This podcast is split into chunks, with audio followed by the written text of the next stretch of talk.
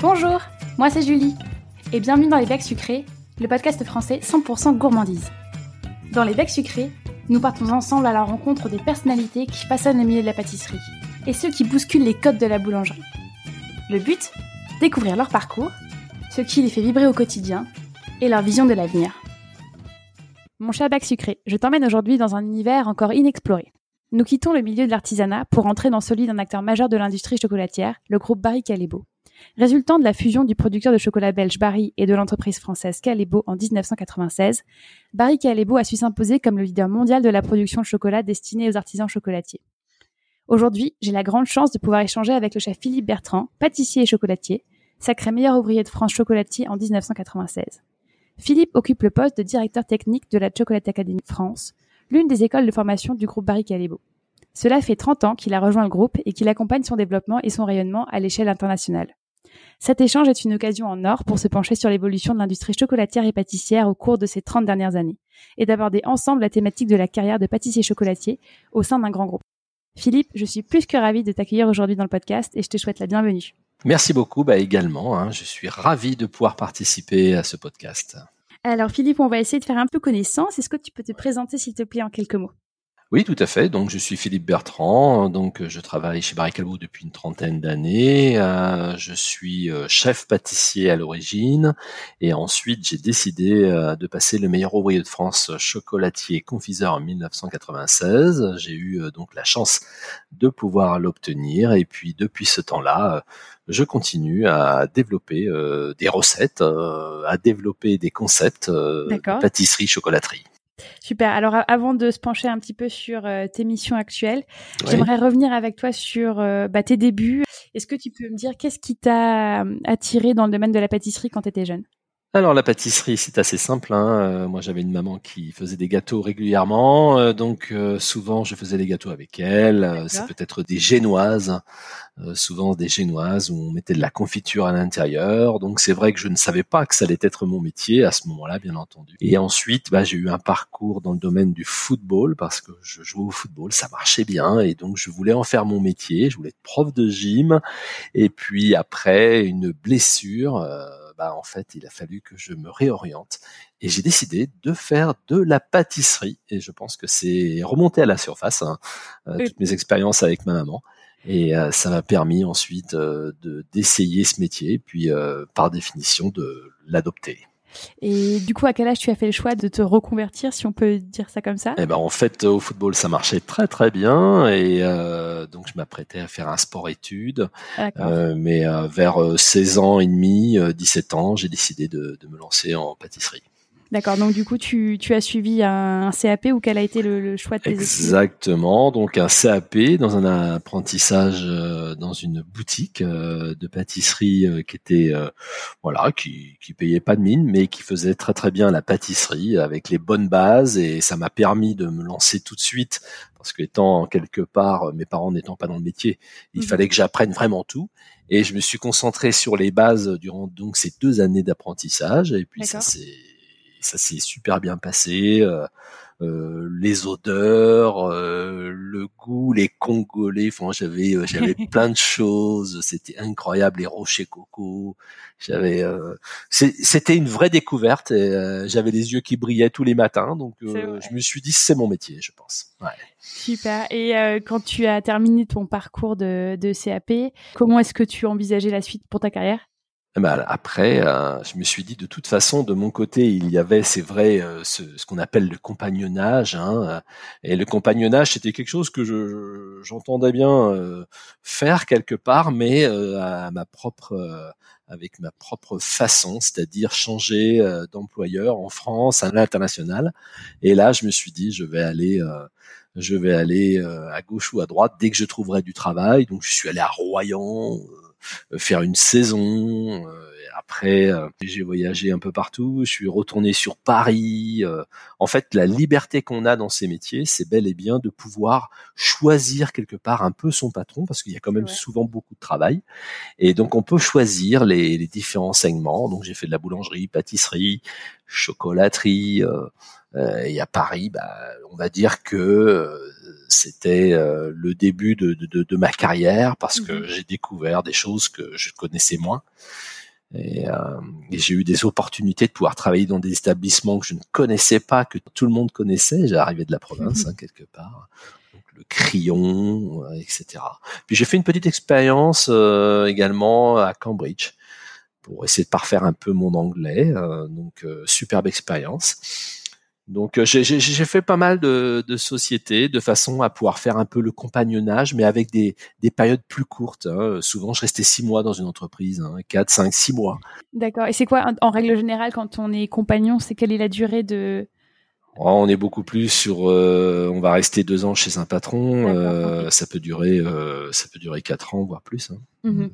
Mhm. Super. Donc toi, tu t'es fait ton propre. Moi, je me suis fait mon propre en aller en trois trois ans, en trois trois années. Tu vois. J'étais j'étais vraiment à Paris. Je changeais pas de, je changeais d'employeur tout en ayant finalement le même logement. Hein, vous voyez. Donc c'était assez facile. C'était assez facile. Parmi toutes euh, ces structures que tu as que tu as pu euh, découvrir de l'intérieur, est-ce qu'il y en a une qui te correspondait plus? Bah pour la création, l'innovation, c'était bien l'hôtel Le Crayon, place de la Concorde à Paris. Pour ceux qui mhm. ne connaissent pas, c'est très central. À l'époque, il y avait Madonna, hein, donc euh, moi j'ai 54 ans, hein, donc il y avait Madonna qui venait dormir dans cet hôtel. Donc j'étais émerveillé par les clients qui pouvaient avoir. Imaginez-vous quand vous arrivez de la province, vous avez un hôtel où il y a Madonna qui dort. Michael Jackson. Euh, c'était assez extraordinaire pour moi. Je, je vivais les étoiles. Je vivais les étoiles. Je travaillais beaucoup, hein, comme tous les chefs, hein, mmh. travaillais beaucoup, beaucoup. Et au crayon, bah, je voyais des desserts. Euh, je, je, je, vois encore des salades de fruits euh, que j'arrivais à composer. On me, on me laissait beaucoup d'initiatives. Donc, je composais. Ça ressemblait à des petits jardins japonais. je me suis dit, finalement, c'est créatif la pâtisserie. Hein, en apprentissage, vous faites des choses et vous les répétez, des choses simples pour certains, certaines, et, et puis là, j'arrivais dans un monde créatif. Donc là, la création, c'était là. Et puis ensuite, j'ai travaillé chez Flow Prestige. Euh, Flow Prestige. Euh, et cette expérience de Flow Prestige était très intéressante parce que c'était de la grosse production, tout en ayant de la qualité. Et nous étions à l'époque où en fait il y avait euh, les brasseries qui ouvraient jusqu'à et les boutiques qui ouvraient jusqu'à une heure du matin. Donc c'était tout à fait nouveau, donc un élan incroyable. Et pour la petite histoire, je reviens sur le crayon. Euh, en fait, euh, euh, je connaissais bien Fauchon, l'enseigne Fauchon. J'avais été me présenter, j'avais rencontré Pierre Hermé à l'époque, et j'avais rencontré, je ne revenais pas, et je lui ai dit, est-ce que vous pensez trouver un, poste pour moi? J'arrive de province, ils aimaient bien les petits jeunes qui venaient de province, hein, ils étaient bien motivés, et il m'a dit, bah, désolé, mais c'est complet. Par contre, j'ai une place au crayon. Donc là, quelque part je me suis rendu compte que j'étais pas seul, quoi. On m'a aidé, en fait. D'accord. En fait, Pierre Armé m'a aidé à aller au crayon, autrement j'aurais jamais pu y aller honnêtement. Le, petit coup de pouce. Euh, le petit coup de pouce de, départ. Oui, bien sûr. Ouais, ouais. Et euh, je, je, voulais juste te poser une question concernant ce que tu évoquais sur euh, les libertés qu'on t'a données au crayon. Est-ce que ce potentiel créatif, c'est quelque chose que tu penses avoir toujours eu en toi ou c'est quelque chose que tu que tu as développé et qui, mmh. qui vient avec le temps et l'expérience? En fait, le potentiel créatif, je pense qu'on peut le développer et il y a des gens qui sont plus créatifs que d'autres. Donc, mmh on peut élever le curseur, en fait. Et la création, c'est assez circonstanciel. C'est-à-dire, si on se retrouve dans un poste dans lequel on vous demande de la création, vous allez par définition la développer. Donc là, oui, on va, on va, on va prendre de la dimension au niveau créatif, hein, au niveau de la pâtisserie. Et, euh, au crayon, en fait, euh, j'avais, euh, j'avais un chef, Eric Hausser, qui, qui était en fait un chef qui, qui laissait quand même pas mal les gens créer. Et moi, je me suis retrouvé dans une dynamique où la place pour moi était assez extraordinaire parce que je pensais vraiment était extrêmement cadré. Et finalement, j'ai pu m'exprimer avec beaucoup de liberté parce que les plages horaires sont très larges. Donc le soir, même je terminais des fois à 11 heures, minuit et au-delà. Et donc, euh, bien souvent, la moitié de la brigade était partie et je restais parce que moi, je, je logeais sur place en plus. Euh, en haut. J'avais la plus belle chambre, en fait, la plus belle chambre de Paris. C'était assez extraordinaire. En fait, j'étais dans un palais Voilà, c'était mon logement finalement, criant. Et qu'est-ce qui t'a, qu'est-ce qui t'a poussé du coup à quitter cet environnement-là? Bah en fait, euh, bon, les chefs changeaient souvent. Hein, les, les, les, chefs pâtissiers changeaient souvent. À un moment donné, j'ai eu une opportunité, donc euh, je l'ai saisie. C'est vrai que je souhaitais découvrir tous les milieux de la pâtisserie. C'était vraiment mon ambition. Hein. Mhm, C'était quand même une ambition de, départ. Hein. Je me suis dit, il faut que j'arrive à voir autant du premium, que j'arrive à voir de la production de qualité, que euh, une boulangerie-pâtisserie euh, qui fait euh, ses, gâteaux. À cette époque, il y avait un grand delta entre les pâtissiers et les boulangers-pâtissiers, ce qui n'est plus le cas maintenant. Hein. Maintenant, les boulangers-pâtissiers font très, une très très belle pâtisserie. Donc euh, mhm. c'est complètement revisité. Hein. Euh, donc ça a complètement changé. Hein. Et mais à cette époque, il y avait quand même une grande distance entre entre euh, le, premium de la pâtisserie et les, les boulangers pâtissiers, et ce qui n'est plus du tout le cas. D'accord.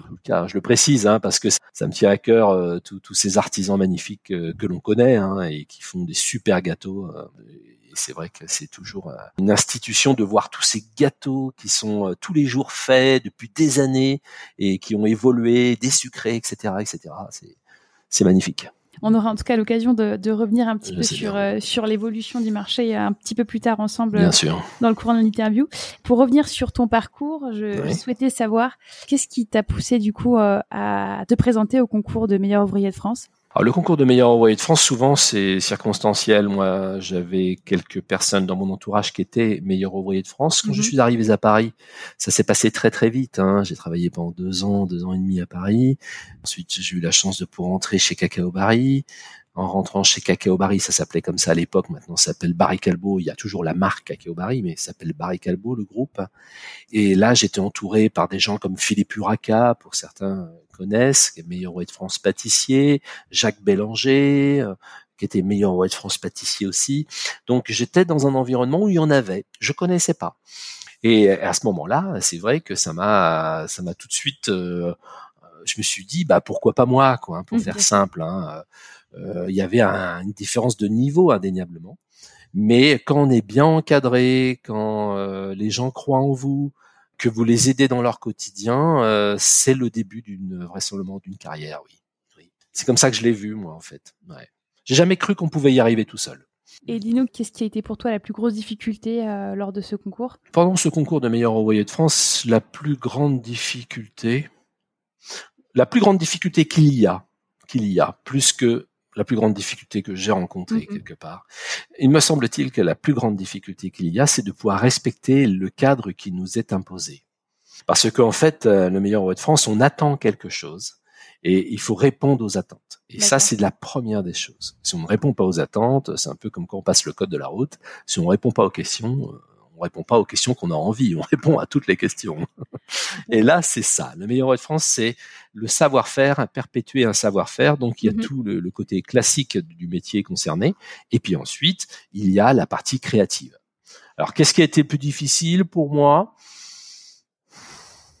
C'est de se mettre dedans. Tout est difficile, mais c'est de se mettre dedans. Voilà, c'est-à-dire se dire je m'immerge et j'ai une stratégie pour pouvoir l'obtenir, parce qu'il faut bien une stratégie. Il n'y a pas que le talent, hein. il y a, il y a aussi être dans le dans les temps. Il y a beaucoup d'exigences qui sont pour moi des valeurs très très fortes et que j'ai toujours eu, hein, et que j'ai dans ma carrière maintenant encore. Hein, que ce soit la création, que ce soit l'exigence, que ce soit tout ça. Je pense que quand on est créatif, c'est pareil, ça dure on peut même le développer avec les réseaux sociaux, euh, tout ça, c'est très très très porteur de création, de développement créatif. Hein, ça, ça, pousse bien, c'est super intéressant. Et le meilleur roi de France, en fait, c'était un peu, euh, c'était un peu ça pour moi. C'était euh, pousser l'excellence de mon métier et aller aller vers des choses. Moi, je vous l'avoue, je n'avais, il y avait plein de choses que je n'avais jamais fait quand j'ai passé le meilleur roi de France avant. Hein, donc ça veut dire que durant l'année et demie précédant la finale, il y a des choses que j'ai appris à faire, un peu comme quand on apprend son code de la route. Hein. Et puis euh, j'ai dupliqué en mettant euh, les formes euh, à la Philippe Bertrand, hein, parce que c'est vraiment nominatif. Hein. C'est un des meilleurs rois de France, mais c'est Philippe Bertrand qui le passe, c'est votre voisin qui le passe, et donc tout ça, ce sont des personnalités professionnelles peut-être déjà ou en devenir, et donc ils, vont encore plus s'affirmer et le plus rapidement possible grâce à un meilleur roi de France. C'est ça le meilleur de France. Qu'est-ce que ça a concrètement changé pour toi dans ta vie de pâtissier chocolatier? Bah, j'ai retrouvé les étoiles du football, hein, un peu, hein, c'est-à-dire euh, les spectateurs, euh, le, le, faut marquer des buts, euh, c'est pareil. Hein, le meilleur ouvrier de France, bah, une fois que vous l'êtes, c'est, c'est le début. Hein. C'est-à-dire, il faut marquer des buts, c'est-à-dire, il faut démontrer que vous êtes bien à la hauteur de ce titre de meilleur ouvrier de France, qui est un des plus prestigieux. Je peux le dire maintenant avec recul, ayant voyagé un peu partout dans le monde grâce à ce métier. Hein le meilleur ouvrier de France, ça m'a apporté une sérénité intérieure, si vous voulez. Qu'est-ce que tu entends par euh, sérénité intérieure? Est-ce que bah, C'est-à-dire, je me suis dit, je suis engagé à perpétuer un savoir-faire et amener de l'innovation qui est euh, la moitié de moi-même. Je suis très motivé, donc j'essaie de, de, de créer, euh, j'essaie de, d'enlever aussi euh, le fait de se dire euh, vous prenez de l'âge, euh, donc par définition vous n'êtes plus créatif, vous n'êtes plus innovant, vous n'êtes plus. Je, je pense pas que c'est possible. Et c'est quoi le, le dénominateur commun de mon point de vue sur justement dans tous les métiers, c'est la, la, créativité, l'innovation pousse les gens à rester dans le dans, dans, le move comme on pourrait dire ou rester dans le buzz ou rester très très branché sur les réseaux sociaux avec des techniques. Les techniques ancestrales sont remis au goût du jour. On le sait, on le dit avec la mode et tout. Et eh ben c'est exactement pareil avec les réseaux sociaux. Exactement pareil. Moi j'ai fait des ouvrages en chocolat. Je remets même des photos de mes ouvrages que j'ai fait il y a 20 25 ans. Le gars il me dit mais comment vous avez fait ça quoi? Mais c'est un côté intemporel. Euh, mais c'est ça. C'est ça. Hein. La technique qui perdure et qui, qui jamais. Euh, ne s'effacera quoi. C'est ça. J'ai une phrase, une petite phrase que je souhaiterais citer qui est assez rigolote pour moi. Nous sommes des gens ordinaires, mais nous faisons des choses extraordinaires. La pâtisserie nous fait faire des choses extraordinaires. La chocolaterie, bien entendu. Et le meilleur ouvrier de France, c'est vraiment ça. C'est des gens ordinaires qui, qui vont réussir à faire des choses extraordinaires. Et tu, tu, évoquais avant que tu as passé du coup le concours quand tu avais déjà rejoint le groupe euh, Barry Oui, Barry Calbo, oui. Est-ce que tu peux m'expliquer euh, qu'est-ce qui t'a motivé toi après ces, ces deux ans et demi, trois ans passés euh, dans différentes maisons à, à rejoindre un, un, grand groupe comme euh, Barry Calbo la transmission, en fait, la confiance qu'ils m'ont apporté euh, tout de suite, parce qu'en fait, j'avais eu une stratégie, euh, même jeune, hein, on peut avoir des stratégies. Hein, c'est c'est ça. Hein, en fait, je voulais connaître tous les corps de métier. C'est comme ça qu'on dirait. Maintenant, on dirait tous les segments. Mmh Mais tous les corps de métier, vous voyez, c'est la différence entre un chef pâtissier et, et quelqu'un qui a travaillé dans un gros groupe. On parlerait de saignement. Mais en fait, les corps de métier de ma profession, je voulais les connaître. Je voulais savoir faire du pain, je voulais faire euh, la brioche, euh, tout ça. Les croissants, c'est pas gagné, hein, les croissants. Hein. Mais les croissants, c'est pas facile du tout. Et pourtant, il y en a tous les matins partout. Mais c'est pas facile.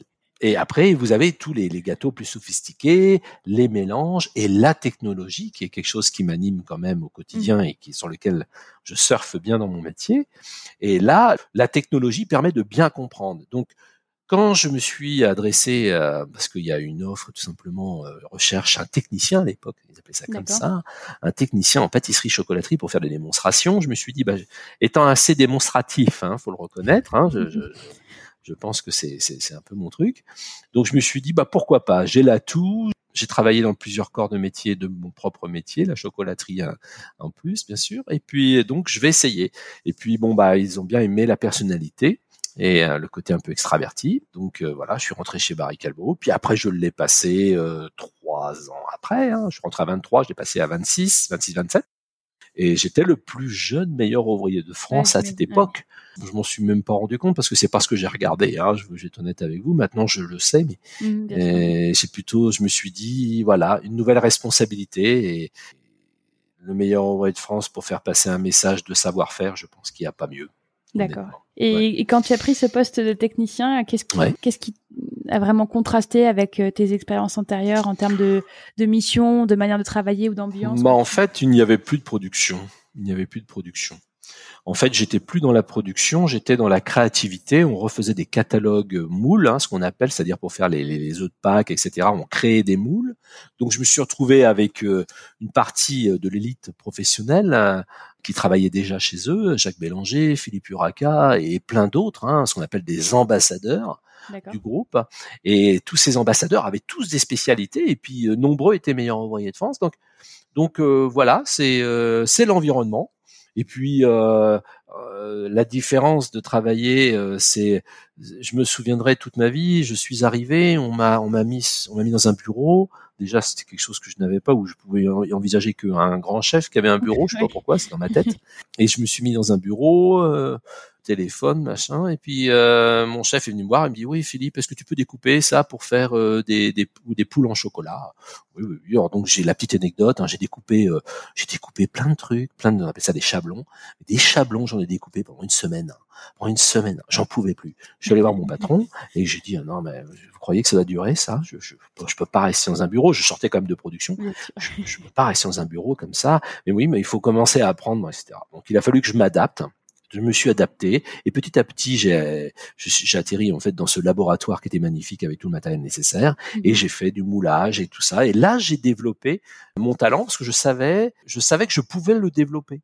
C'est un peu comme quelqu'un qui a une entreprise et qui se dit bah je vais développer mon talent de vendeur finalement. Je vais proposer les gâteaux que les clients veulent et je vais aussi après petit à petit faire des gâteaux que moi j'aime bien et essayer de les partager avec eux mais au début, il faut bien faire avec son environnement et faire ses preuves hein, quelque part. Oui, tout à fait. Il faut commencer quelque part et après. Euh, et il faut commencer quelque part. Hein. C'est le message, il est là. Hein. Moi, je le dis souvent. Hein. Les apprentis, tout ça que j'ai maintenant, bah, je dis voilà, vous commencez là. Vous allez faire un travail pour votre chef. Votre chef fait un travail pour euh, l'autre chef qui est au-dessus. Et en fait, c'est une chaîne. Donc, il faut mmh. accepter. C'est une grande différence, je pense. Disons, on peut le trouver dans la restauration, on peut le trouver dans l'armée, hein, mais on peut le trouver dans la restauration et c'est vrai que dans les boutiques, il y a quand même une hiérarchie, mais peut-être un peu moins marquée. Mmh mais quand on travaille dans des grosses entreprises, bah là, vous avez des, vous avez des patrons qui sont chefs, des patrons qui ne le sont pas. Euh, donc vous êtes obligé de vous adapter à toutes les populations. Hein. Ça, c'est super intéressant. J'imagine, et c'est un grand contraste avec euh, ce que tu as. C'est énorme. C'est énorme. C'est énorme.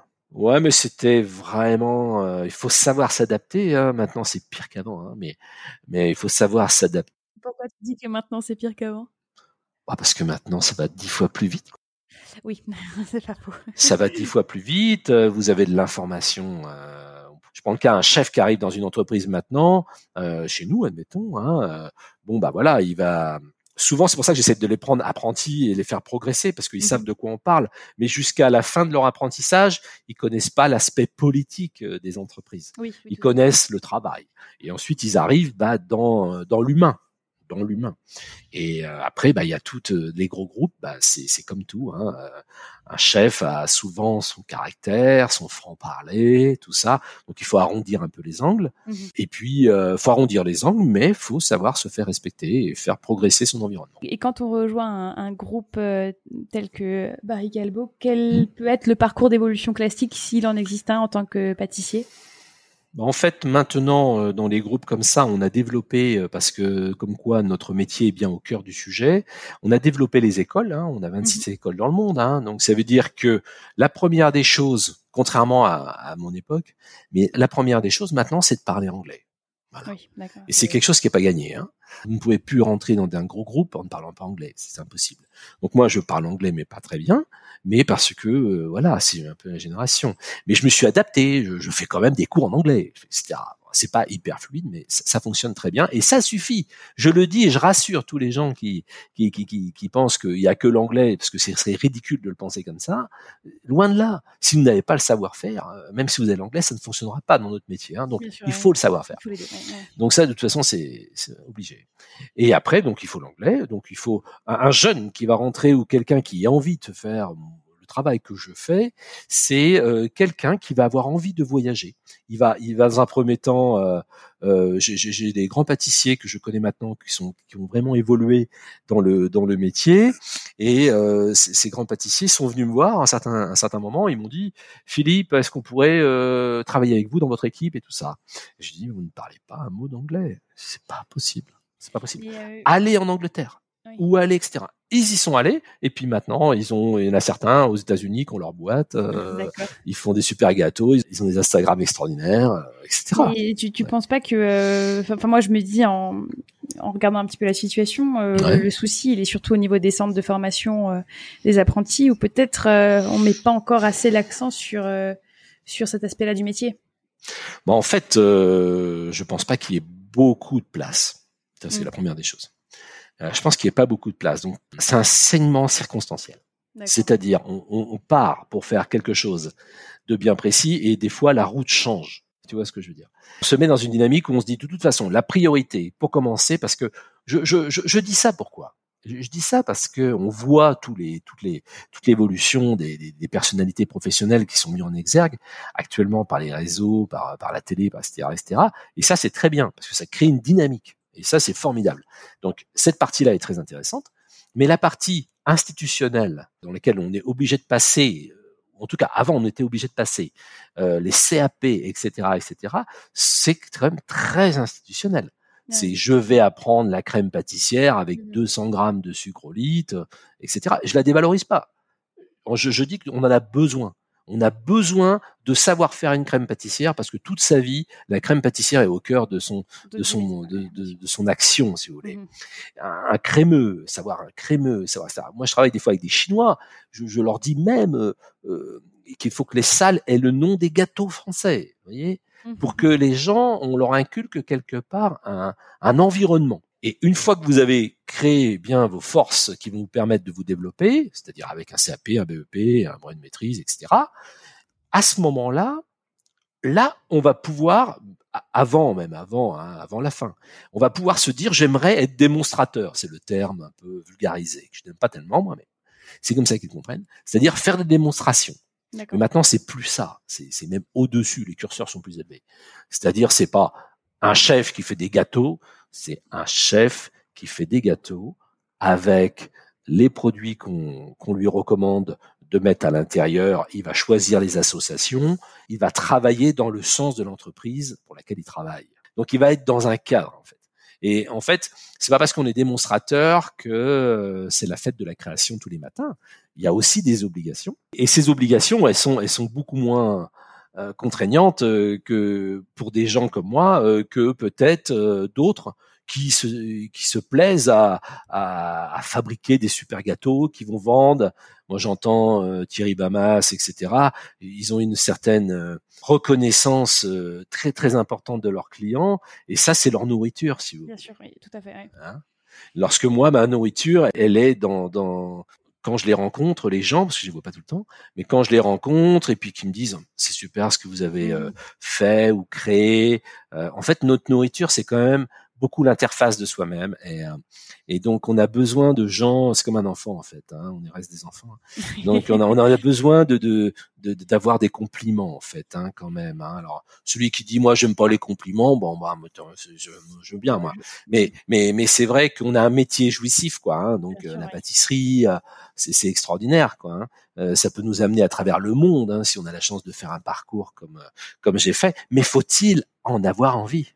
Oui, tout à fait. Voilà, il faut savoir ce qui est bon pour soi et c'est ça. Et c'est ça. Et ce qui nous correspond, c'est le. Ce qui nous correspond. Exactement. Et moi, euh, quand, quand, quand je vais faire des semaines gastronomiques euh, dans des pays euh, improbables, je me dis, j'ai ce métier extraordinaire me et m'a permis de faire avec ma famille des choses que je n'aurais pas pu faire grâce à ce métier. Bien sûr. Ouais. C'est sûr. Dis-moi du coup, euh, comment est-ce que tu as évolué au sein de la structure euh, Barry Calbo au cours de ces 30 dernières années? Alors Barry Calbo, c'est une société extraordinaire parce que c'est une société qui est dans la création, l'innovation euh, et étant leader mondial en chocolat. Il y a plusieurs marques à l'intérieur, donc ça peut donner des envies à des gens qui nous écouteraient. Mmh. plusieurs marques avec les écoles comme on l'évoquait, hein, Bari, Calbo, Karma, pour la Suisse, l'Italie, on a une marque en Italie, on a une marque en Espagne, on a des marques un peu partout dans le monde qui sont des marques gourmets. Donc en introduction, j'entendais bien tout à l'heure, c'est vrai qu'on est industriel dans le sens euh, quantité de chocolat, mais on n'est pas industriel dans la démarche. On est très gourmet. Mmh Très gourmet, c'est servir les artisans du monde entier.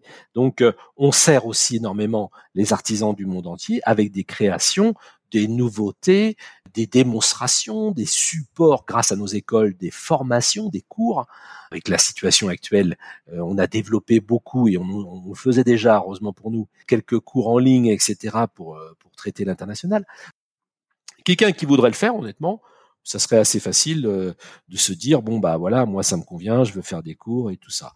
Barry Calbo, moi, quand je suis rentré, euh, c'était beaucoup plus, je restais dans l'école, euh, je fabriquais des, des, moulages pour mettre dans les catalogues moules, je faisais des gâteaux créatifs, j'assistais les chefs, on faisait des démonstrations, on partait en voiture, on revenait, voilà. Bon, en fait, c'était un, un, travail, euh, un, travail assez sympa qui m'a permis moi de, de, de, de, beaucoup prendre la parole, hein, ça mmh c'est sûr je faisais 40 démonstrations par année, hein, ceux qui savent ce que ah, c'est qu'une démonstration. 40, c'est beaucoup, hein, c'est toute l'après-midi avec les préparations avant et tout, c'est beaucoup, beaucoup. Hein. C'est très concentré sur quatre mois de l'année à peu près. Et puis ensuite, le métier a évolué. En fait, ça, c'est devenu, euh, on, bientôt, on n'en fera plus, si vous voulez. On fera plus les mêmes démonstrations. Voilà, sans délivrer un grand secret stratégique. Mmh euh, c'est déjà en train de tourner. Euh, en fait, on est beaucoup plus support aux clients et ce support au client fait qu'on touche beaucoup plus la cible, entre guillemets, en plein cœur, c'est-à-dire les attentes et le service. Et il faut combiner, donc si vous dites comment a évolué ton métier Philippe, eh ben, au début je faisais des démonstrations et puis tous ceux qui voulaient venir venaient par l'intermédiaire du distributeur. Et maintenant, en fait, quelque part, on va, on va rentrer euh, dans, le, dans les attentes et ces attentes, nous allons les servir. Alors cette évolution s'est faite bien sûr durant quelques années, hein. et, elle est, euh, elle est de surcroît très très très euh, croissante, c'est qu'elle le dire.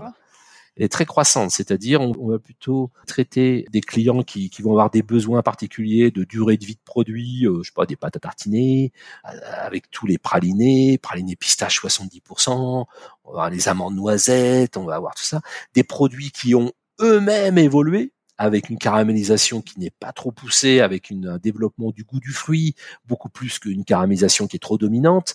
Quand vous arrivez sur des subtilités de produits, vous pouvez pas avoir un caramel trop élevé. Donc on a tous les curseurs ont changé, les pâtissiers ils ont tous des sucrés, etc., etc.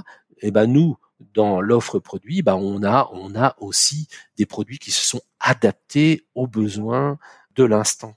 Et ça c'est c'est ça, l'évolution, elle n'est pas que dans sa propre personne, elle est dans l'environnement, avec le marketing. Avant, on a un marketing, un marketing puissant, maintenant, beaucoup de marketing. Et le marketing, c'était galvaudé. Avant, on disait, oh, marketing, oh, c'est marketing. Tout. Maintenant, le marketing sert, sert, il a toujours servi, mais il sert l'artisan.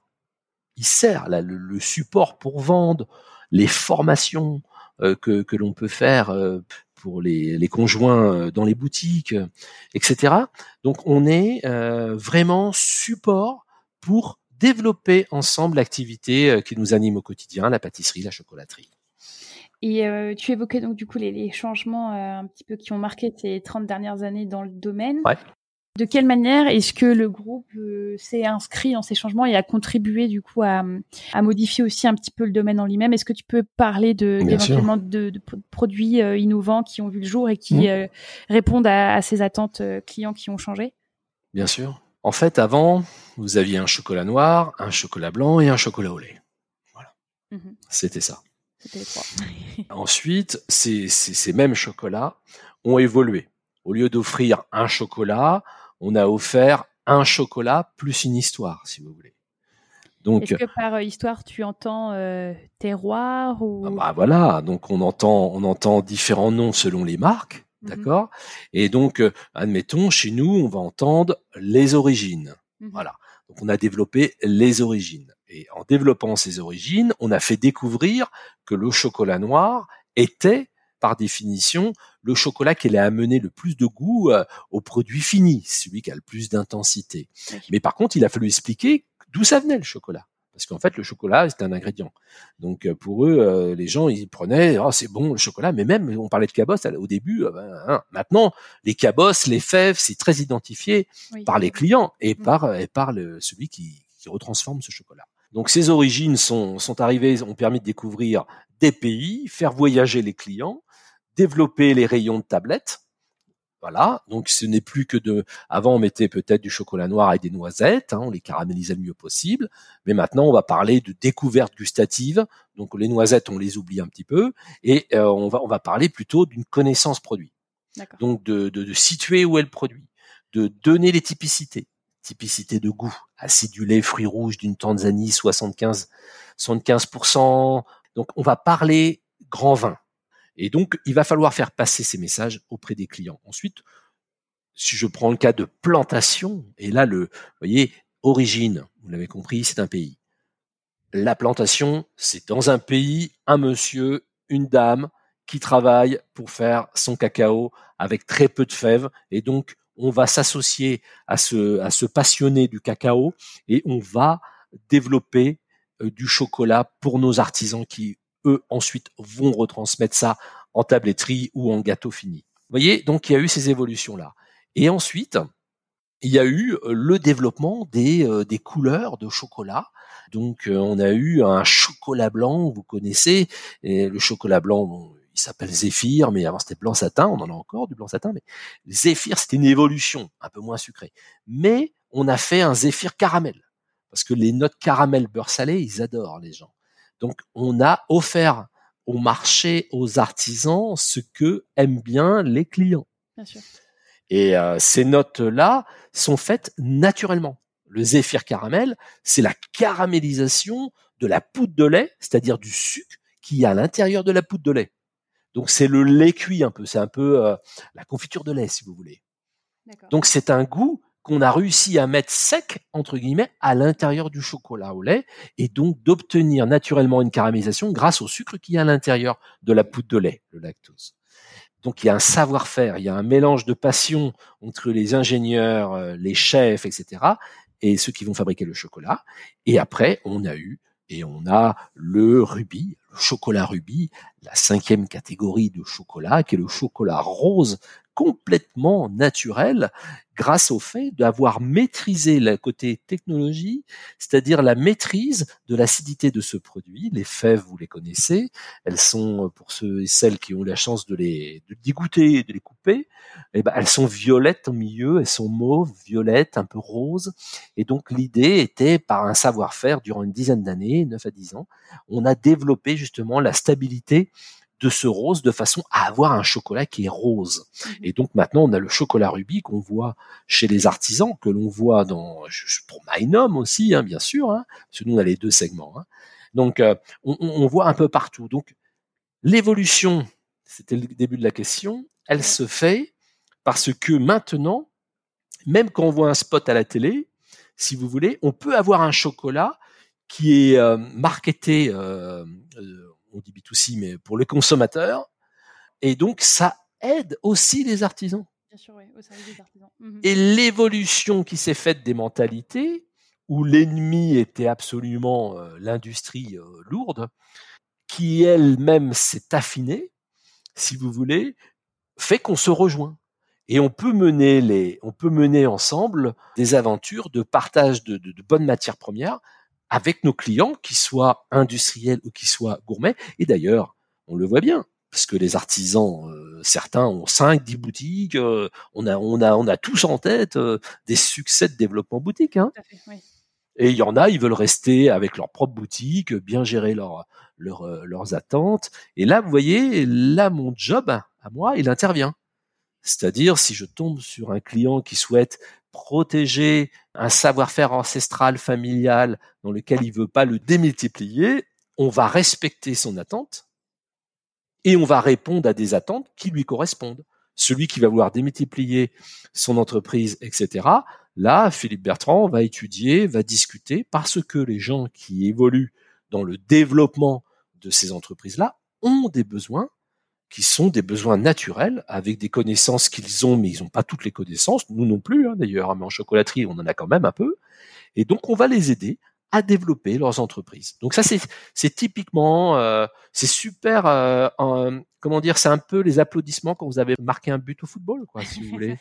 vous avez un client qui dit ah je suis super content j'ai fait le truc j'en reviens pas il y a des années. En fait il y a il y a un, il y a un super échange c'est la, la, meilleure récompense. Donc dans, dans ton métier, en fait, tu, tu passes un, beaucoup de temps à accompagner tous ces clients qui, qui viennent avec des demandes spécifiques. C'est 80% de mon temps, euh, de, ce côté pratique, c'est ça. D'accord. Le reste, c'est beaucoup de travail avec le marketing pour développer les supports. Donc c'est pareil, hein, mais bon, là c'est beaucoup plus ouvert à tout le monde. Mais autrement, on a beaucoup d'assistance euh, personnalisée, oui. D'accord. C'est ce qui est euh, super parce que je travaille pas tout seul. Hein. Je travaille avec une équipe. Hein. J'ai des jeunes, euh, certains comme Christian Roux. J'ai des chefs euh, qui travaillent qui travaillent avec moi, qui sont qui sont des anciens apprentis que j'ai fait progresser dans mon équipe. Et là, on se regarde d'un œil de côté et on sait plus ou moins où on veut aller. Donc c'est un grand luxe, ça. C'est un grand luxe. Aujourd'hui, mm. combien de personnes sont dans ton équipe? Bah, Dans mon équipe, en fait, j'ai une dizaine de personnes, euh, à peu près 6 à 8 chefs. D'accord. Et j'ai une chef de projet et mmh puis une assistante pour la Chocolate Academy qui fait l'interface avec la France pour toutes les demandes de démonstration, de date, de disponibilité. Et la chef de projet, on est beaucoup plus sur sur quelqu'un qui est en gestion gestion France internationale. Parce que moi-même, je travaille quand même pas mal avec euh, avec l'international, bien entendu. Et donc cette personne chef de projet bah, va, va s'occuper des projets de l'académie. Et euh, bah, j'ai la chance d'avoir une équipe euh, diverse et variée, donc avec des profils différents que je n'étais pas amené à gérer à l'origine, bien entendu. Mais mais en fait, j'ai toujours mis un point d'honneur indéniablement à à essayer d'avoir des gens qui, qui aiment le métier dans lequel nous sommes au milieu d'un grand groupe en ayant envie d'avoir des résultats. Moi, ce qui m'anime quand même, c'est quand même avoir des résultats, hein, avoir un bon pain, euh, avoir euh, des clients satisfaits. Euh, j'ai des ambassadeurs dans mon équipe qui, qui, vibrent tous les matins en sortant leur pain du four ou en, ou, ou en créant la dernière tablette. Donc, ce que je veux dire, c'est qu'on a tous ça. On a tous ça. On a tous ça. La satisfaction de, de, de, que ça serve ce que l'on fait. Ouais, naturellement, c'est. Ouais, naturellement, on a tout ça. Dans, tout métier, il faut trouver sa, ouais. sa satisfaction et sentir qu'on contribue à quelque chose de plus grand que, que soi-même. Que soi-même. C'est exactement ça. Mon cher Bec Sucré, je me permets d'interrompre ici l'interview de Philippe que je te propose de retrouver dans notre prochain épisode. Après avoir parlé de son parcours, de son entrée chez Barry Calbo et des contributions majeures du groupe dans l'industrie pâtissière et chocolatière, Philippe nous expliquera le spectre de ses missions en revenant pour nous sur certains événements clés de l'industrie, comme le lancement du chocolat tout fruit, qui a eu lieu le 7 juin dernier, ou le World Chocolate Masters, un événement de renom qui propulse des talents chocolatiers sur le devant de la scène. Je te donne donc rendez-vous dans 15 jours pour le prochain épisode et d'ici là, je t'invite à retrouver Philippe sur les réseaux à chef Philippe Bertrand, ainsi que toute l'actualité du groupe à Cacao Barry Official. Merci de ton écoute et à très vite! J'espère que cet épisode t'a plu. N'hésite pas à nous laisser un commentaire sur ton application de podcast préférée et à en parler autour de toi. Tu peux aussi nous suivre sur les réseaux sociaux et partager l'actualité de nos comptes Instagram ou Facebook à Sucré Podcast. Et si tu veux nous écrire, tu peux nous contacter à l'adresse contact au singulier À très vite